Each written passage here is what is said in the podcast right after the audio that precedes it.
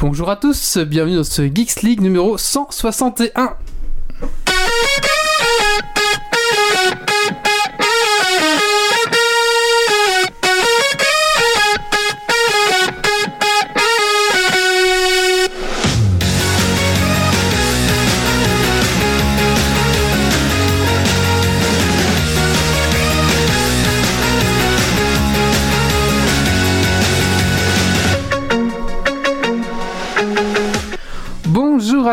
Bonjour à toutes, bienvenue dans ce Geeks League numéro 161. Bienvenue à toi dans notre podcast tech qui sent la frite et la bière. Ce soir dans Geeks League, tu es Europe, tu es étoile sur fond bleu, tu es sécurité, tu es spam de mail et tu es surtout gros sous. Ce soir au sommaire dans Geeks League, tu es ActuTech, euh, tu es aussi notre invité qui va nous parler euh, de GDPR ou de RGPD, RGPD, voilà, en en, français, version ouais. française tout simplement. Donc on reçoit Gaëtan qui va nous parler ben, tout simplement de, de ça. Voilà. Bonjour tout le Donc monde. si vous ne savez pas ce que c'est, ou si vous en avez entendu parler un vaguement dans, dans, dans les médias, bah, aujourd'hui on va une fois bien vous expliquer. Une fois. Et on va ensuite parler d'upcycling, ça Ouais, c'est ça. Voilà, alors installe-toi confortablement dans ton fauteuil de train, de voiture, de bureau et monte le son. C'est parti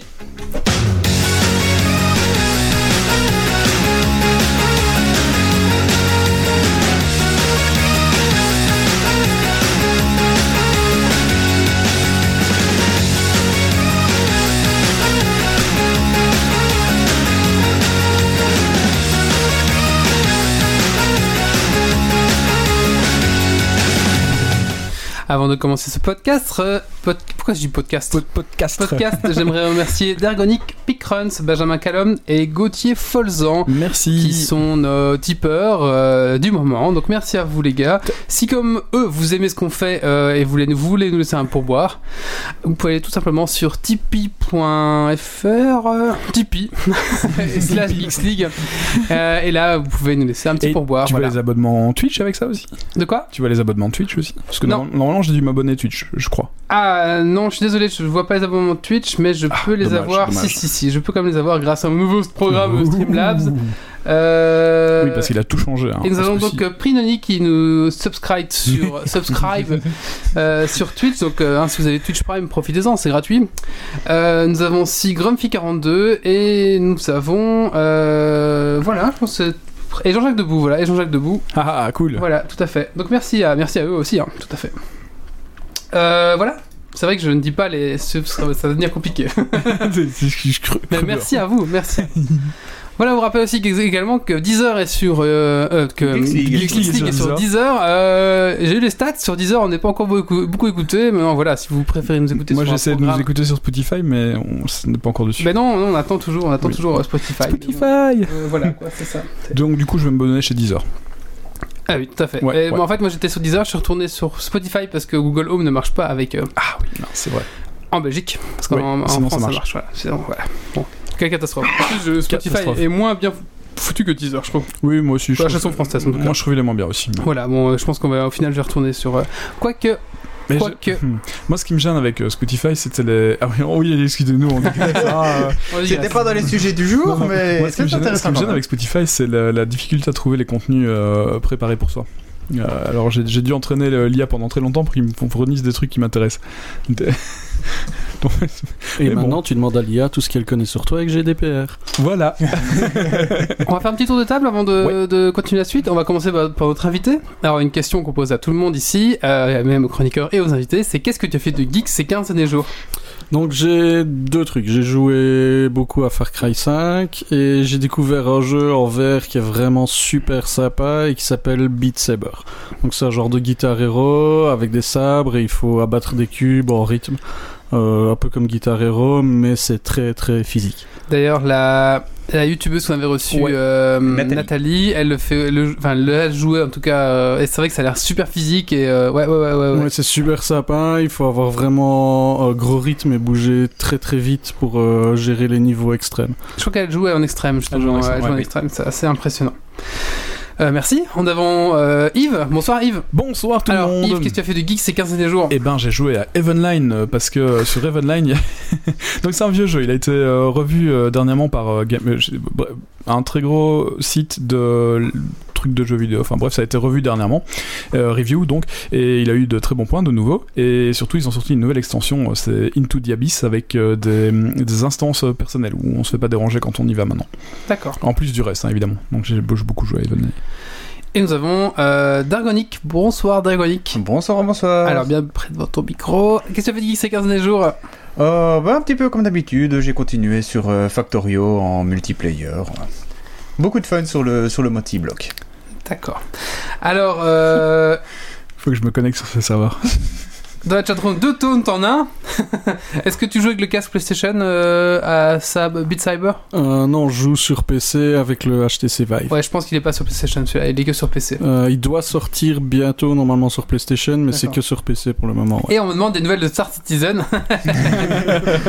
je pense que bientôt on va avoir un spécial Star Citizen où je vais essayer d'avoir un, un, un des gars de la communauté francophone qui va revenir pour justement faire le point car ça avance beaucoup, beaucoup, beaucoup dans le jeu Star Citizen pour le moment. Donc voilà, on, a, on reconnaît bien sûr le troll, hein, mais euh, vous pleurez des Et petites on- larmes de sang. On ressent tout l'espoir de Walid dans son t-shirt. Et ouais. Alors pour ceux qui ne voient pas, j'ai. Attendez, comment est-ce que je peux faire pour vous montrer Voilà.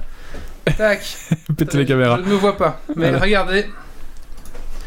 fan club. Bam T-shirt Star Star, Citizen. Citizen. Bouya Allez, on reprend l'émission. On était où? Ah oui, voilà, c'est tout. Ah bah écoutez, je propose qu'on commence directement avec les actualités tech de la semaine. C'est parti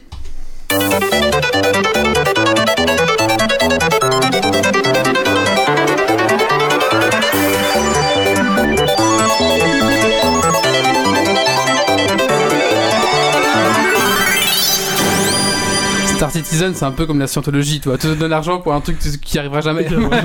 c'est pas grave. Laissez-moi y croire. Le jour où ça arrivera, ça remplacera Evenline. Hein. Oui, je pense aussi. Ouais, euh, Parce qu'il y a déjà les grosses, euh, les grosses, euh, les grosses factions d'Evenline sont déjà dessus euh, pour le moment. ah, euh, Et si c'est comme sur Evenline, ça va faire mal. Facebook lance une page dédiée aux jeux vidéo. Et oui, euh, bah, tel un petit bout de Twitch au sein de Facebook. Euh, Facebook a lancé une page qui s'appelle fb.gg euh, et qui donc est un, bah, une page dédiée aux jeux vidéo. En fait, on peut streamer euh, votre, du jeu vidéo sur Facebook. Donc ils ont lancé ça. Il y a une recherche de jeu, il y a un ils ont recopié Twitch qu'ils ont mis dans Facebook. Voilà. Euh, maintenant, est-ce que ça va marcher ou pas? À voir. À voir. Moi, je pense que Twitch a tellement d'avance pour l'instant que Puis Twitch euh, avec l'abonnement Prime. il y a YouTube, Voilà. qui, il y a YouTube qui court derrière, mais pff, ils arriveront jamais, enfin, ils vont jamais réussir à rattraper, donc ils ont trop d'avance. Mais bon, on verra. Peut-être que je me trompe. Des petites news de Diablo 4 Et oui, la rumeur pour le moment sur la toile euh, se répand et on parlerait d'une euh, nouvelle opus de Diablo 4. Alors, est-ce que c'est un Diablo 4 Est-ce que c'est un DLC du 3 On ne sait pas trop. Euh, tout simplement, d'où viennent ces rumeurs? Euh, Eh ben, il y a des recherches, enfin, voilà, il y a des. Il y a des Blizzard recrute notamment des directeurs de production, ce genre de choses. Voilà, ils ont publié pas mal d'annonces euh, de jobs et ça annonce quand même vraiment l'ouverture d'une nouvelle Ah, licence ou d'une suite de Diablo. Ouais. Ils ne s'en sont absolument pas cachés qu'ils cherchent quelqu'un dans le domaine de Diablo Voilà. et dans le... Dernier- le dernier c'était en 2012 hein, déjà, ça fait un petit temps. quoi. Voilà, euh, en fait c'est ça. Nous travaillons sur un tout nouveau projet Diablo, inopiné. Avez-vous les compétences artistiques pour créer des donjons pour l'interrogation Venez travailler avec nous. C'était Voilà. C'est pas caché. voilà, voilà. c'est une, façon d'annoncer aussi que ben ils vont, ils seront tout simplement. Euh... euh, Pardon, je dis c'est trop en même temps. Voilà, Euh, qui vont tout simplement bah, euh, faire une suite ou un DLC, on sait pas trop encore. Et on a un retour au podcast. Et oui, euh, bah, le podcast, après avoir été un petit peu déclinant avec tous ces YouTube, machin, etc., euh, on retrouve ces lettres d'honneur, ça se dit ça? Lettre de noblesse. Lettres de noblesse, euh, tout, tout simplement, car on voit que pour l'instant, euh, ben, tout ce qui est euh, podcast audio a maintenant redouble d'audience, euh, notamment, euh, voilà, beaucoup plus d'actualité. Là, pour l'instant, ça a fait x2, donc ça a vraiment chuté, maintenant ça revient vraiment en force. Euh, donc voilà, un petit peu le format, un petit peu du, du papa, un petit peu maintenant par rapport aux jeunes, revient un petit peu plus euh, mieux, euh, en sachant que Google aussi veut. Donc là, c'est Apple qui, pour l'instant, recense les podcasts. Ils ont 550 000 podcasts recensés actifs Ah sur, leur, sur même. leur plateforme iTunes. D'ailleurs, ils vont lancer l'application sur WatchOS bientôt. Et il faut savoir que c'est pas les seuls, car il y a aussi Google qui va essayer de relancer aussi ce, parce que c'est avec Android il y a aussi pas mal de, Google va essayer aussi de relancer cette plateforme et ce type de, de contenu en fait. Alors, si je peux me permettre, j'ai aussi lu euh, dernièrement que le- les livres audio étaient en train d'exploser à l'heure actuelle. Ils avaient fait plus 14% sur euh, l'année passée euh, en Angleterre. Donc, euh, tous les livres, les gros livres Harry Potter, etc., euh, commencent à être fort achetés par tout le monde pour les écouter en voiture ou dans le bus ou dans le métro. Voilà. Et si vous avez des problèmes de sommeil, il y en a aussi où un auteur lit GDPR en continu pour vous endormir le soir. C'est top. Quelle durée? C'est vrai. je sais pas combien non, de temps il dure, mais il y a un, Ah bah, je- un audiobook en anglais. Je l'avais euh, préparé parce que justement euh, pour GDPR, euh, j'ai son nom là si vous voulez. Ouais, mais il me- il faudra moins. il me faudra euh, besoin. c'est Peter Jefferson et il fait ça sur la BBC aussi. D'accord, bah va falloir que je l'écoute. Voilà. Passer Euh, 300 pages à lire, c'est quand même super Mais j'ai- j'avais prévu un petit trailer après. D'accord. vous vous inquiétez pas.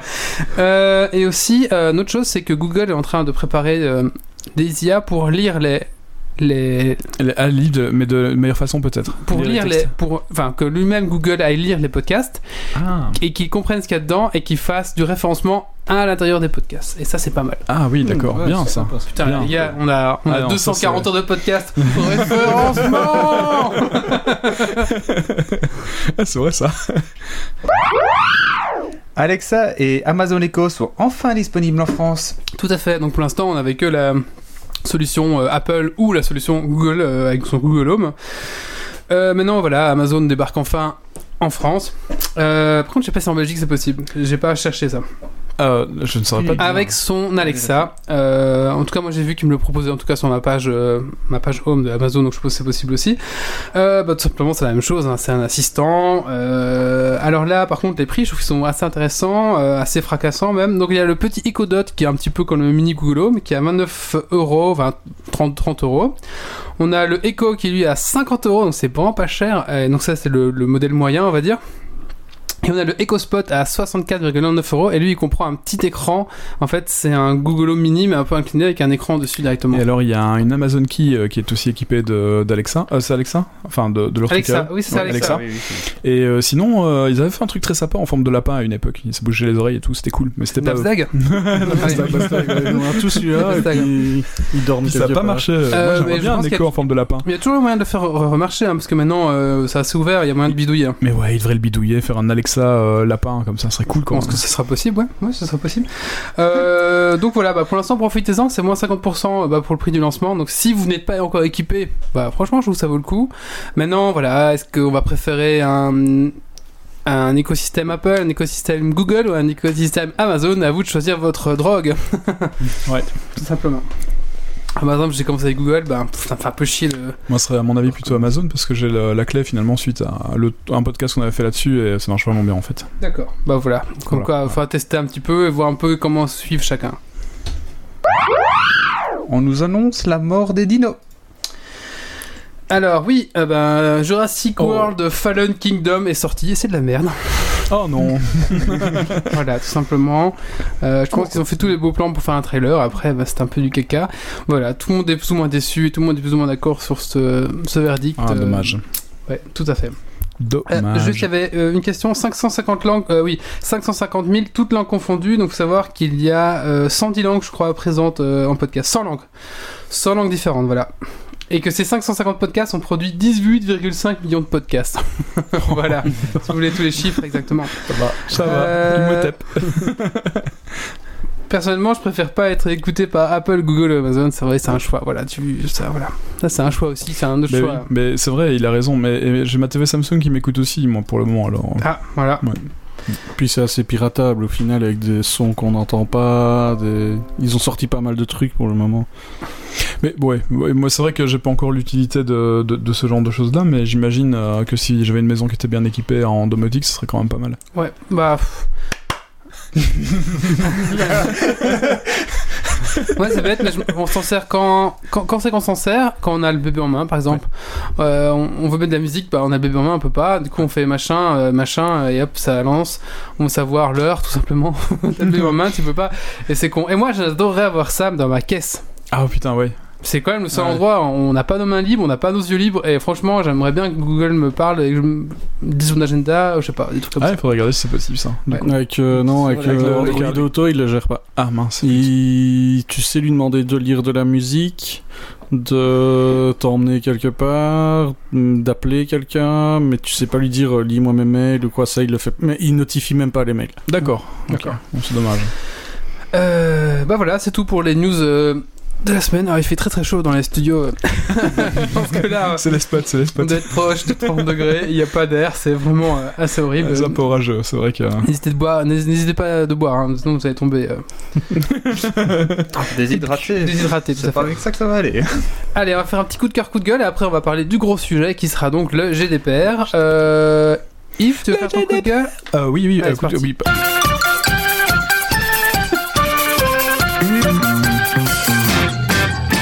Et ben mon coup de cœur, ce sera sur euh, la NASA, qui sera pour la NASA pardon, qui a découvert de la vie sur Mars, euh, euh, du méthane saisonnier. Voilà. Donc j'attends avec impatience de voir leurs résultats dans les semaines qui viennent. C'est vrai qu'on n'a pas parlé de 3 tout simplement parce que, en fait, moi je, je n'aime pas trop ces gros conventions. Enfin, voilà, je, je- je ne suis pas le 3, ça me. Je suis pas. Non, la NASA sur Mars. Non, non, mais euh, dans le chat, Ah, on dit et le 3, vous en parlez pas, hein, euh, Blue Durandil. Euh, c'est vrai que, en fait, je suis pas ce genre de truc parce que je trouve que c'est toujours un petit peu la même chose. Toujours un petit peu la langue de bois, enfin, je sais pas. C'est-à-dire qu'on n'a pas vraiment regardé le 3. Enfin, moi personnellement, j'ai pas, pas eu l'occasion de regarder cette année-ci. Humble Bundle, d'habitude, à le 3, ils font toujours un bundle, mais ce coup-ci, ils l'ont pas fait. Voilà. Ah, pff, non, mais moi j'ai jamais trop suivi ça, je suis pas un grand fan. Méo, je crois que l'on a regardé, mais il est pas là ce soir, Méo. Je pense que c'est Méo, en plus, le spécialiste Ouais, dans le 3. Euh, voilà, donc Merci. moi forcément. euh, J'ai entendu un bruit. Merci. Oui, tout à fait. Merci, merci. donc euh, voilà, c'est vrai qu'on parlera pas de le 3, désolé, mais de toute façon, tout le monde le fait. Si vous voulez voir des infos sur le 3, il y a un million de chaînes YouTube qui, qui en parlent, donc euh, n'hésitez pas à aller voir les autres chaînes YouTube qui Bah, en parlent C'est-à-dire qu'on n'est aussi. pas, on n'est pas expert, en fait, c'est ça le problème.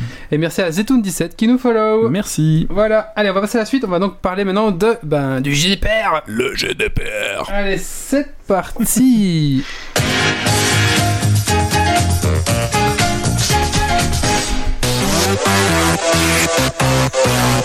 T'as envie de bouger, t'as envie de t'éclater.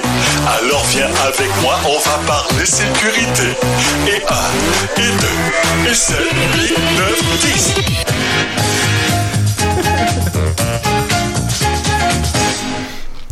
Voilà, après. Bah, je pense qu'on va d'abord commencer par euh, une question simple. Qu'est-ce que, en quelques mots, le GDPR ou le RGPD, PD, ouais. qui est la même chose? Euh, L'un c'est en version francophone ou un c'est l'autre c'est en version anglophone? Euh, RGPD c'est en français, GDPR c'est en anglais. Alors est-ce que tu peux... Salaud. C'est la chatroom ce soir. Ils sont salauds.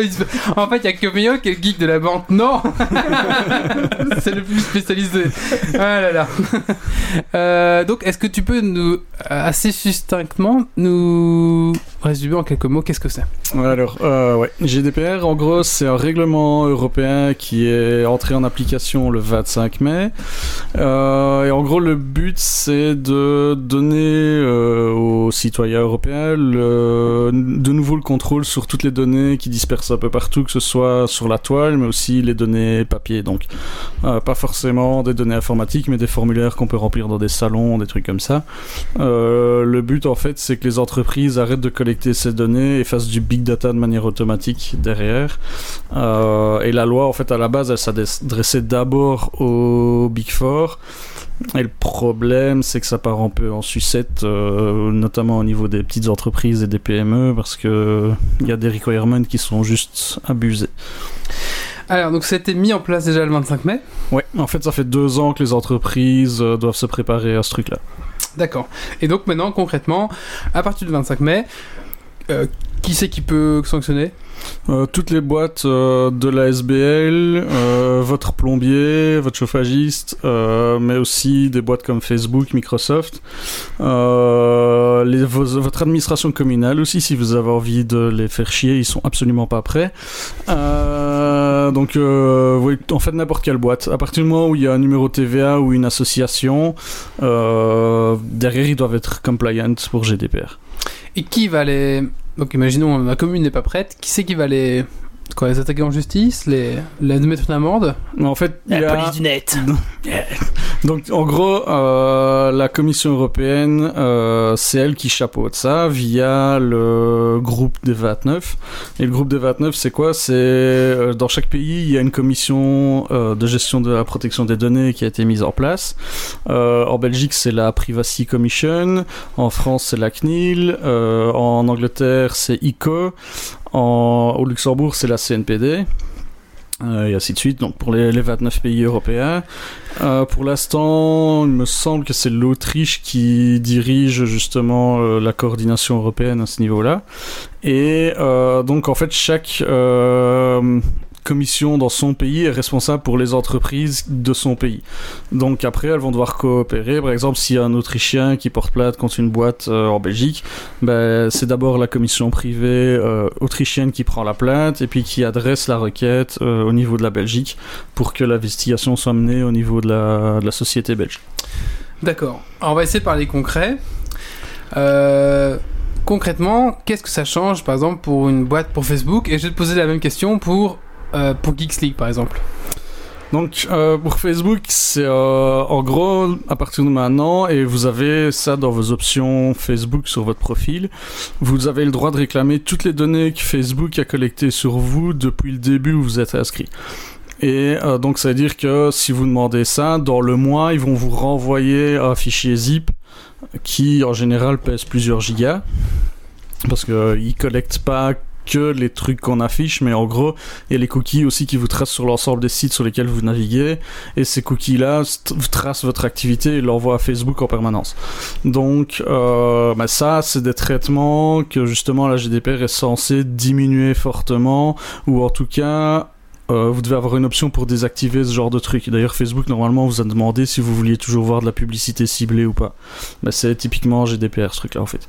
Donc, à partir de maintenant, vous avez le droit de voir toutes vos données. Euh, ils doivent euh, vous les envoyer en déant le mois. Vous devez pouvoir les modifier aussi, mais ça c'était déjà faisable via le profil. Et vous devez pouvoir supprimer entièrement toutes les données et Facebook doit vous garantir qu'elles ont été supprimées.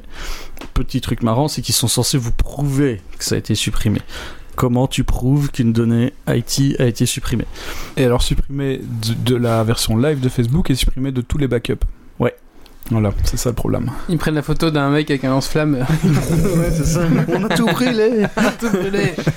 D'accord. Donc voilà. Euh, donc ça, et alors en fait, Facebook doit aussi vous fournir son registre de traitement, son donc tout ce qu'ils font avec- exactement avec vos données, ce qui à qui ils les envoie si c'est à des prestataires externes et des choses comme ça. Donc là, Facebook est, on va dire, euh, aux trois quarts près, mais ils sont en train de se prendre des procès de plusieurs pays à cause de GDPR. D'accord. Parce que le but de la GDPR, c'est euh, rendre le contrôle de ces données à l'utilisateur. Donc euh, vous, en- nous, en tant que, que privé, euh, nos données sont un peu éparpillées partout sur, euh, sur le net. Et là, le but, c'est de faire en sorte que ces données-là, qui nous appartiennent, en gros, restent à nous et qu'on puisse avoir un minimum de contrôle dessus. Ne serait-ce que pour le droit à l'oubli ou, le, ou les, les droits à la suppression ou alors euh, l'édition, quoi, pour avoir des données correctes. Ouais, et on se rend pas compte en fait des, des- des traces qu'on laisse sur le net. Suffit d'aller une fois sur Amazon, amusez-vous, vous recherchez n'importe quel produit, ben, pe- en- pendant des semaines sur Facebook, vous allez avoir ce produit-là qui va ressortir. Mais c'est typiquement le genre de choses. En fait, avant, vous aviez aucun contrôle là-dessus. Maintenant, vous avez le droit de désactiver ces pubs-là. D'accord. Euh, pour- T'avais posé la question aussi pour Geeks Oui, League. c'est ça. League. C'est ça. C'est. Mais en fait- qu'est-ce que ça change pour Geeks League? Pour Geeks League, en gros, Geeks League a les mêmes obligations que Facebook. Donc ça veut dire que euh, tu dois fournir un registre des traitements. Donc dire voilà on collecte euh, toutes les données, euh, nom, prénom, le login, mot de passe s'il y en a, euh, la date de naissance éventuellement, dire quelles sont les finalités du traitement. Donc par exemple tu peux pas collecter le groupe sanguin des personnes Quoi? Merde. si tu travailles pas dans un domaine médical. C'est con hein mais voilà. Euh, Désolé Marius, on va devoir tout enlever. Donc, t'es obligé d'avoir ça. Euh, si t'as une euh, page sur Facebook, t'es censé la mettre dans tes registres de traitement. Dire. Ça veut dire quoi les mettre dans le registre de traitement? Donc, en gros, c'est un fichier Excel dans lequel euh, tu décris toutes les données que tu collectes et le, le but de la collecte. Le problème, c'est que t'as une page Facebook et il y a eu un jugement en Allemagne aujourd'hui, mais on en parlera après. Euh, où, en gros, t'es censé, toi, en tant que euh, gestionnaire d'une fanpage sur un réseau social, social quelconque, connaître exactement les données que collecte le, le réseau social à partir de, de la page fan. C'est juste pas possible parce que les outils Oui. sont pas là. Oui. Euh, et donc voilà, en tant qu'SBL, tu as les mêmes niveaux d'obligation que Facebook, Microsoft, Google et Amazon. C'est abusé. Et si j'ai un petit euh, formulaire de contact, je dois faire quelque chose? Ouais, en- tu dois demander sur ton formulaire de contact à partir de maintenant. Tu dois demander l'accord euh, positif et explicite des personnes. Donc ça veut dire avant, on avait souvent sur les formulaires par défaut, c'était coché euh, envoyez-moi la newsletter. Maintenant, ça doit être euh, oui, je veux bien qu'on m'envoie la newsletter et la personne doit le cocher de manière volontaire. On peut plus avoir le cochage automatique ou le truc où il fallait cocher plutôt le nom. Ben ça c'est aussi illégal. Il faut maintenant vraiment ça doit être positif au niveau de la demande. Donc par défaut, on peut rien envoyer. Sachez que si vous, utilisez WordPress, euh, ils ont mis pas mal d'outils pour vous rendre un peu plus. Ah, t'as perdu le son. Téléphone. Non, non, c'est- je sais pas où il est. Euh, J'ai entendu. Euh, ils ont mis pas mal d'outils pour justement pour, euh, pour vous aider un peu à la vie et justement inclure toutes ces petites cases à cocher, ces petites merdouilles comme ça. Donc voilà, si vous utilisez WordPress, il y a déjà pas mal de d'outils qui ont été mis à jour, donc ça, ça peut être aussi intéressant. Et quoi. puis euh, il y a encore autre chose qui va être complètement interdit, euh, qui, est, qui doit être à mon avis complètement interdit à l'heure actuelle, c'est si tu as un, un lien de euh, comment dire un, un lien de sponsoring vers un vers un produit par exemple sur ta page euh, sur, sur ta page de, de, de fan ou peu importe sur ta page, euh, tu peux plus transférer des données de l'utilisateur directement dans la query que tu fais. Donc avant on pouvait toujours faire euh, un, consentement, enfin on cliquait sur le bouton, on envoyait voilà, on pré-remplissait le, formulaire de l'autre côté, euh, Madame machin, Monsieur machin euh, date de naissance, etc. pour que la personne n'ait pas à le remplir une deuxième fois. Donc on envoie les informations. Maintenant, la seule chose qu'on peut envoyer, c'est un, c'est juste l'ID de sponsoring en gros. Ouais, ou alors tu peux, dans ton registre de traitement, normalement tu peux euh, dire ok je suis d'accord euh, d'envoyer mes données ouais. à des, des sociétés partenaires, mais par défaut tu peux plus le faire. Voilà, mais là, oui, il faut demander la, la Il permission. faut demander à chaque fois, en fait, il faut demander l'accord, et c'est pour ça que tu as une dizaine à chaque fois de, de trucs à cocher, oui, non, oui, non, et, et ça devient plus euh, granulaire au niveau des, des demandes que tu peux gérer et des permissions. Quoi. Il y a Jean-Jacques Debout sur le chat qui a dit Je crois qu'on va devoir mettre un bandeau qui dit qu'on utilise Google Analytics et les boutons Facebook Twitter. Ouais, ouais parce que- oh, sauf si tu anonymises les données avant. Donc, euh, mais normalement, tu peux plus utiliser euh, Google Analytics si tu envoies des données qui identifient tes utilisateurs. Ah oui, parce que c'est oui d'office parce que l'utilisateur n'a pas donné son son son, accord son pour quoi. que tu puisses envoyer pour que tu puisses envoyer ses données à lui. Ouais, donc en gros, le Google Analytics, maintenant, ils vont devoir euh, essayer d'anonymiser au maximum leur, les, les données qu'ils reçoivent des sites. Quoi. D'accord. Alors, mais si je suis un petit commerçant qui a une toute petite boutique en ligne, qu'est-ce que je dois faire? C'est la, misère. Il y a des gens à contacter, il y a, on peut s'en sortir tout seul. Comment ça se passe? Euh, Il y a On moyen risque quelque chose si on fait rien? Pardon. Ouais, il y a moyen de s'en sortir tout seul. Euh, en gros, un petit commerçant, il va pas avoir énormément. S'il est en ligne, déjà un peu plus. Mais si c'est un commerce physique, en gros, il va avoir quoi? Le registre des commandes, son sa facturation à gérer, éventuellement des. Une carte de fidélité. des- une carte de fidélité, s'il y a ton nom dessus, ben, ça tombe sous GDPR parce qu'on site identifié. Ah, donc c'est pas que les données informatiques. Voilà, une- typiquement une, euh, une carte de fidélité, elle est peut-être sur papier. Donc là, il faut mettre dans ton registre de traitement, j'ai euh, des euh, cartes de fidélité, je les garde autant de temps, elles servent à ça et elles sont stockées à tel endroit. Attention que le stockage doit être aussi sécurisé, donc c'est-à-dire enfermé sous clé, machin. Facture, idem. Euh, par contre, les factures, là où c'est un peu plus spécifique, c'est que t'as pas besoin de demander l'accord explicite pour garder les factures, parce qu'en fait, t'as un contrat qui te lie avec ton acheteur. Donc à partir de ce moment-là, mais c'est pour le fonctionnement de ton entreprise, t'as besoin de cette facture-là, et puis la loi derrière t'oblige à garder les factures, c'est 7 ou 10 ans en Belgique. Donc euh, ça, même si ton utilisateur après ou ton client il revient et dit ouais je veux que vous me supprimiez de vos, de vos fichiers, mais ça t'as la loi qui est de ton côté, donc tu peux garder tes factures autant d'années.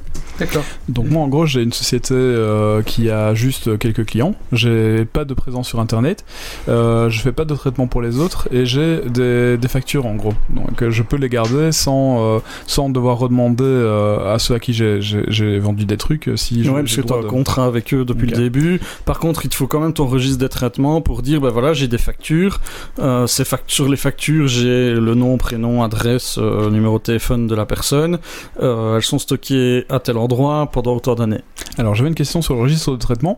Le registre de traitement, j'ai, euh, euh, d'après son nom, on, on- on a l'impression que c'est un, un truc qu'on doit enregistrer tous les traitements qu'on fait sur les données. C'est-à-dire, euh, j'ai déplacé les données de tel dossier à tel dossier. Non, ça. bah, oui et non. Tu dois pas dire non, j'ai déplacé le, le- le- les données de tel dossier à tel dossier. Tu dois toujours garder à jour l'endroit où elles sont stockées. D'accord. Ah, oui. bah, donc finalement ça revient. Ça revient au même. C'est juste. Tu dois pas dire j'ai fait. Tu dois pas euh, écrire Ouais, j'ai déplacé les données, mais là. par contre tu dois le mettre à jour avec le nouveau folder. Est-ce que, est-ce que je peux dire euh, globalement mes données sont dans un NAS à tel endroit? Genre dans mon E2 points. C'est un NAS, euh, il y a 7 Go et puis il y a plein de répertoires en dessous. 7 Tera, pardon. Ouais, normalement tu peux. Tu peux dire voilà j'ai stock dans un NAS. Le NAS il est. Attention que tu dois aussi avoir du de la sécurisation par défaut. Et puis derrière, Voilà, tu donc enregistres. euh, là, les données type adresse, nom, Ouais, prénom, c'est de la donnée quasiment publique. Euh, donc ça va, il n'y a pas besoin d'une grosse sécurisation. Par contre, ton médecin, il a intérêt à avoir 100% encrypté tous ses disques durs. L'ordi doit être protégé avec du BitLocker. Euh, le, son téléphone, il doit être encrypté. En tant que ton téléphone d'entreprise doit être encrypté aussi normalement. Si tu perds ton laptop, 72 heures aussi pour le signaler à la CNPD. Non. Enfin, euh, ici à, à la Privacy Commission. Ouais, c'est sérieux ça. Mais ça, Euh, ça- c'est pas... donc voilà. donc en D'accord, gros, je suis les... content de savoir. ça, ouais, ça c'est un truc aussi à savoir, c'est que euh, donc il y a dans la GDPR la notion de data breach qui arrive. Data Ouais. breach, ça veut dire j'ai un carnet de commandes sur papier, on me le pique dans ma bagnole. C'est un data breach, t'as 72 heures pour signaler qu'on t'a piqué le, carnet de commandes et surtout t'as 72 heures pour dire à la commission vie privée de ton pays, ben, voilà les mesures que j'ai prises pour sécuriser les données de mes clients. Donc si c'est des données, euh, oui, il a commandé euh, trois pains, on s'en fout. Par contre, Merci. si c'est euh, une euh, donnée plus euh, plus sensible, genre c'est un médecin qui va perdre sa, sa valise, là en fait le gars il a 72 heures pour prévenir la commission vie privée de son pays et prévenir tous les patients qui étaient dans la dans la Ah ouais. Et il doit être sûr qu'il les a prévenus et que les patients sont au courant. Donc ça c'est super important. Oui, il y a 72 heures pour les retrouver. C'est oui, c'est un peu. Non, il peut pas. J'ai même- 72 heures. Non, mais même s'il les, même s'il les retrouve, c'est trop tard, ça a été breaché. Non, Donc, mais euh, voilà, il doit prévenir qu'il y a ouais. data breach et il doit euh, normalement, d'après la loi, fournir les conseils pour se prémunir de fraude qui serait faite avec les données qui ont été perdues. Mince. Donc c'est un truc un peu de fou. Et le GSM, bah, typiquement, c'est le cas. Voilà, vous avez une boîte, il y a vos employés ont des téléphones de société, Ouais. ils perdent leur téléphone. Ouais. Mais si le téléphone n'était pas encrypté, euh, Mais qui a un téléphone encrypté? Qui a ça? Moi, mon téléphone, quand tu le démarres, il y a un code PIN en plus de mon empreinte digitale. Au, dé- au tout premier démarrage, il me demande un code PIN pour décrypter le, le contenu. Ah, mais comment on fait ça que je vérifie. Bah, dans Android, tu l'as par défaut D'accord. dans la sécurité. Il va falloir que je check ça. Euh, sur iPhone, je sais pas, mais normalement, tu l'as aussi. C'est au tout premier démarrage, euh, vraiment démarrage de l'OS, comme BitLocker avec Windows. D'accord. Et donc le truc, c'est vraiment, il faut encrypter les, tout ce qui est professionnel, encryptez-le, parce que si vous le faites pas, c'est direct l'amende, parce que vous n'avez pas sécurisé par défaut votre infrastructure. Ah mince. Bah oui, parce que du coup, j'ai un NAS avec des données dedans. Ouais. Euh, les données sont euh, bah, répliquées vu que c'est un, on utilise un truc genre Dropbox, donc c'est répliqué à gauche à droite. Mais du coup, Dropbox, c'est un de tes, ça devient un de tes sous-traitants en fait. D'accord. Donc dans ton registre de traitement, tu dois marquer j'ai Dropbox. Dropbox comme sous-traitant et tu dois t'assurer en tant qu'entreprise que Dropbox respecte GDPR. Ah oui, d'accord. ok. C'est génial. Alors- Donc c'est pour ça qu'il faut pas, il faut, il vaut mieux s'abonner à des services pro dans ce cas-là, qui parce que par exemple, euh, Bah, une entreprise. Dropbox, c'est pas pro Moi, j'ai pris Dropbox Pro. Si tu as Dropbox Pro, oui, mais pas. Par exemple, Ah, tu prends Gmail. Gmail par défaut sur une adresse perso va scanner les mails. D'accord. Si c'est des du Gmail Pro, normalement il le fait plus. Ben voilà, par défaut, ça veut dire que si tu as un Gmail normal, tu dois être capable d'expliquer dans ton registre de traitement quels sont les traitements que Google applique à tes mails quand il les scanne. Bah, on sait pas. Bonne chance. Ben voilà, donc t'es dans l'illégalité directe.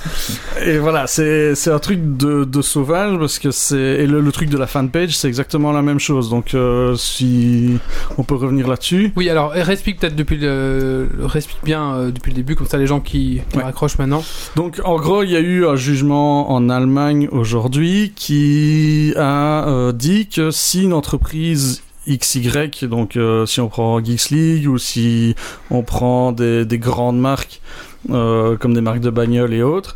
Donc si elles ont une page sur Facebook, par défaut, elles deviennent euh, co-responsables de traitement avec Facebook. Donc ça veut dire quoi Responsable de traitement, c'est la personne qui collecte les données, enfin l'en- l'entreprise dans ce cas-ci, qui collecte les données. Donc les marques au début avaient pensé, ok, bah moi je m'en fous, c'est Facebook qui collecte les données, c'est une page que j'ai créée, moi je suis pas responsable des données, des traitements qui font dessus. Et en fait, il y a un juge en Allemagne qui a dit si si vous êtes co-responsable du traitement des données, donc vous devez être capable, si un de vos clients vous demande toutes les données qu'il a sur vous, de ressortir aussi toutes les données que Facebook a collectées sur, sur le client via la fanpage. Or, Facebook ne fournit pas ces outils-là à l'heure actuelle. Et il n'y a aucun réseau social qui le fait Ouais, pour le moment. LinkedIn, ne le fait LinkedIn le fait pas non plus, euh, d'autres d'autres réseaux Google Plus le fait pas. Enfin, c'est juste impossible. Donc du coup, en fait, ce que le juge a dit, ben, vous savez pas le faire, c'est très bien, vous êtes dans l'illégalité, vous devez fermer votre page. Donc c'est-à-dire qu'à l'heure actuelle, toutes les fanpages de toute association sont dans l'illégalité. Toute association entreprise, c'est illégal pour le Voilà, moment. c'est ça, même la page de mon entreprise, je dois Ouais, la retirer. Quoi. Ouais, c'est ça, ouais. Suite à ce jugement-là qui, est, qui date d'aujourd'hui. Maintenant, comment ça va se passer dans la réalité, on sait pas, mais ça devrait faire jurisprudence. Non, c'est la mort, enfin, je veux dire, c'est c'est pas possible, c'est la mort de toutes les, pa- les pages. Ouais, euh, café numérique aussi, on doit retirer et les tout, pages. tout, ouais. ouais, ouais, Geeks League, j'ai jamais retiré ma page, je veux dire. euh, Bah, en non, fait, tout et tout et surtout c'est la mort aussi de services de marketing électronique, euh, tout ce qui était collecte de CV, les, les- bah, tous les recruteurs sur LinkedIn et des choses comme ça, ils peuvent plus travailler normalement. Si on suit GDPR à la lettre, ils savent plus vraiment travailler parce qu'ils n'ont pas le droit d'aller télécharger votre CV. Donc ils doivent d'abord vous contacter, demander votre euh, droit d'autoriser votre CV, et après ils peuvent le télécharger dans leur base de données, mais ils doivent conserver votre accord. Et Oui, ils doivent pouvoir vous le sortir à la demande. Et Ouais, pourquoi t'es en tôle, toi J'ai créé une page Facebook. Page Facebook. ouais. Oui, non, c'est un peu ça. C'est un peu ça. Franchement, c'est un peu. Si je prends pleinement le, le boulanger, il va prendre une date d'anniversaire pour faire un gâteau d'anniversaire pour un gosse. Mais là, déjà, c'est une donnée sensible parce que c'est une donnée d'un enfant. Donc, euh, c'est considéré par défaut comme donnée plus sensible. Et euh, il est censé ne pas garder la donnée plus longtemps que ce qu'il en a besoin. Donc, il est censé, dès que le gâteau a été livré, barrer la date de naissance de l'enfant pour se débarrasser de la s'assurait que le au gâteau était mangé. Tu as Ça, supprimé la c'est privé derrière. Ouais, voilà. Donc c'est un peu, c'est après, c'est sûr, ils vont pas venir défoncer une boulangerie pour euh, des dates d'anniversaire de, de gosses. Mais si tu, tu appliques au pied de la lettre la, la loi, c'est comme ça. Il y a un avocat qui a fait un speech euh, à la fameuse conférence euh, des 40 ans de la sécurité à Luxembourg. Il expliquait, voilà, pour euh, une société, une une PME de 20 employés, il a sorti plus de 100 pages de règlements relatifs à GDPR dans l'entreprise. Il y a Alors- Jean- Jean-Jacques Debout qui demande du coup, je vais pouvoir envoyer des mails de menaces à tous les cabinets de recrutement qui me lancent tous les ans. Oui, Ah, Ouais, mais oui, ouais. clairement, ouais, tu, peux, tu, peux, tu peux leur demander de, de retirer toutes tes données privées et tu peux aussi leur demander de, qu'ils t'envoient toutes les données qu'ils ont sur toi. Mais ça, n'importe qui peut envoyer cette demande à n'importe quelle entreprise. Demander quelles sont les données que vous avez sur moi. Oui, non. Euh, est-ce qu'il y en a, est-ce qu'il y en a pas? Et puis derrière, tu De dois toute façon, il y en aura toujours une Ouais. puisque tu as envoyé un mail. Ah bah oui.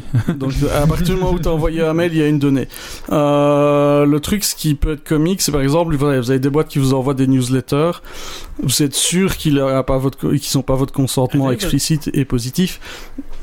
Vous pouvez leur envoyer un mail, vous vous demandez toutes les données qu'ils ont sur vous, leur registre de traitement et votre accord explicite et positif. S'ils l'ont pas, soit vous essayez de faire un peu de rétorsion, soit euh, vous pouvez porter plainte si vraiment vous les aimez pas. d'accord. Alors moi j'avais un alors une autre question donc euh, parce que je suis dans le cas je suis aussi impacté par, euh, par le GDPR et alors j'ai acheté un pack de templates sur internet hein, un certi-kit j'ai acheté avec euh, 20 euh, 20 répertoires avec euh, genre euh, 100 documents que je dois remplir changer les templates changer tout le bazar c'est en anglais. Est-ce que je peux avoir ma documentation GDPR en anglais? Alors ouais, tu l'as sur le, bah, t'as sur le site de la commission. Ouais, tu peux avoir ça. C'est pas, il est pas marqué dans quelle langue tu dois, tu dois garder là ta ta doc. alors est-ce que je peux me baser sur des templates standards euh, pour euh, sortir des policies standards pour le GDPR Ouais, mais elles doivent être adaptées à tes traitements. D'accord, oui, donc ça, après, je dois juste indiquer quels sont les traitements que je fais et quelles sont les données que j'ai, en gros. Ouais, c'est ça. Ouais. Les données que je Tu dois- conserve, tu dois l'endroit où vraiment faire tout le- et qui En a fait, accès. Mais d'un autre côté, c'est bien parce enfin, ça, ça peut aussi être pris de manière positive pour une entreprise qui a grandi un peu de manière anarchique. Ouais. Donc si tu prends une, une euh, start-up qui a grandi assez vite et qui s'est développée un peu, c'était un peu le foutoir, il y en avait qui avait fichier Excel, le machin, t'avais des DB un peu partout dispersés. C'est bien parce qu'en en passant le process GDPR, tu, tu dois fatalement retrouver toutes les données que tu as éparpillées partout, savoir qui les a, qui y a accès, où est-ce qu'elles sont stockées, machin. Et c'est une opportunité aussi pour ces boîtes-là de se restructurer et de faire un, un truc plus propre à la base. C'est un peu le but de l'ISO, non? Ouais, mais ça rejoint l'ISO. euh, Après, il n'y a pas encore de certif GDPR euh, à Oui, proprement parler pour le moment. Ils sont en train d'essayer d'en faire une, évidemment. Les Big Four sont, euh, sont impliqués dans le truc. Mais euh, voilà, c'est. Mais ce serait intéressant d'avoir une certification parce que ça veut dire que si tu es certifié, tu peux au moins te dire que tu seras pas dans l'illégalité, quoi. Mais ça va être un peu comme une certification ISO, il faut qu'elle tourne en continu parce Oui. que qu'est-ce qui garantit que ton process n'a pas changé depuis la dernière Non, non, fois où tu l'as noté sur papier? Bien si sûr, tu, mais si je tu veux dire, regardes dans du Office 365, bon, désolé à ceux qui aiment pas Microsoft, Bah non, mais t'as pas le choix. C'est un des produits qui, à l'heure actuelle, Ouais. est le plus abouti au niveau de la gestion de GDPR dans son, pour vous, dans les outils qui aident, en tout cas, une entreprise à gérer toute la partie GDPR. Et là, ben, il y a des dashboards, mais c'est, c'est 20 pages de dashboard juste pour des GDPR. Il y a le premier qui va vous donner toutes les failles de sécurité qui ont été détectées sur votre, euh, sur votre tenant. Après, derrière, il y a un autre truc pour taguer toutes les datas pour que vous puissiez lancer des rapports qui vont collecter toutes les données privées qui trouvent partout à partir du nom d'une personne ou de son identifiant. Puis derrière, vous allez avoir euh, encore d'autres rapports qui tournent avec des certifications ISO dans tous les sens pour être sûr que du côté de Microsoft, il n'y a pas eu de faille non plus. C'est- vraiment il y a vraiment un GDPR dashboard qui existe dans euh, Office 365 juste pour GDPR et ça vous aide à construire votre GDPR. Maintenant, ça va pas vous faire votre registre de traitement à votre place. Euh, mais par contre, c'est vrai que si vous dites, à un moment donné, vous avez un de vos employés, parce que vos employés tombent aussi sous GDPR, puisque ce sont des personnes, donc le jour où ils quittent, ils ont le droit de dire, ben moi je veux que mes données soient supprimées. C'est super amusant quand vous, êtes, quand vous avez fait plein de code en tant que consultant. Vous pouvez vous amuser à aller trouver tous vos clients et faites Hé les gars, au fait, je veux plus que mon nom apparaisse dans le code. Ça, c'est fun. Alors, je vous propose une petite pause avec, justement, avec euh, Peter Jefferson qui, euh, pendant 5 heures, nous lit euh, donc les, toutes les pages qui concernant, enfin, toutes les pages de règlement du GDPR. Là, c'est un petit extrait seulement, c'est un petit trailer. Voilà. Mais c'est moins chiant que Jurassic World. hein. 57,500 words.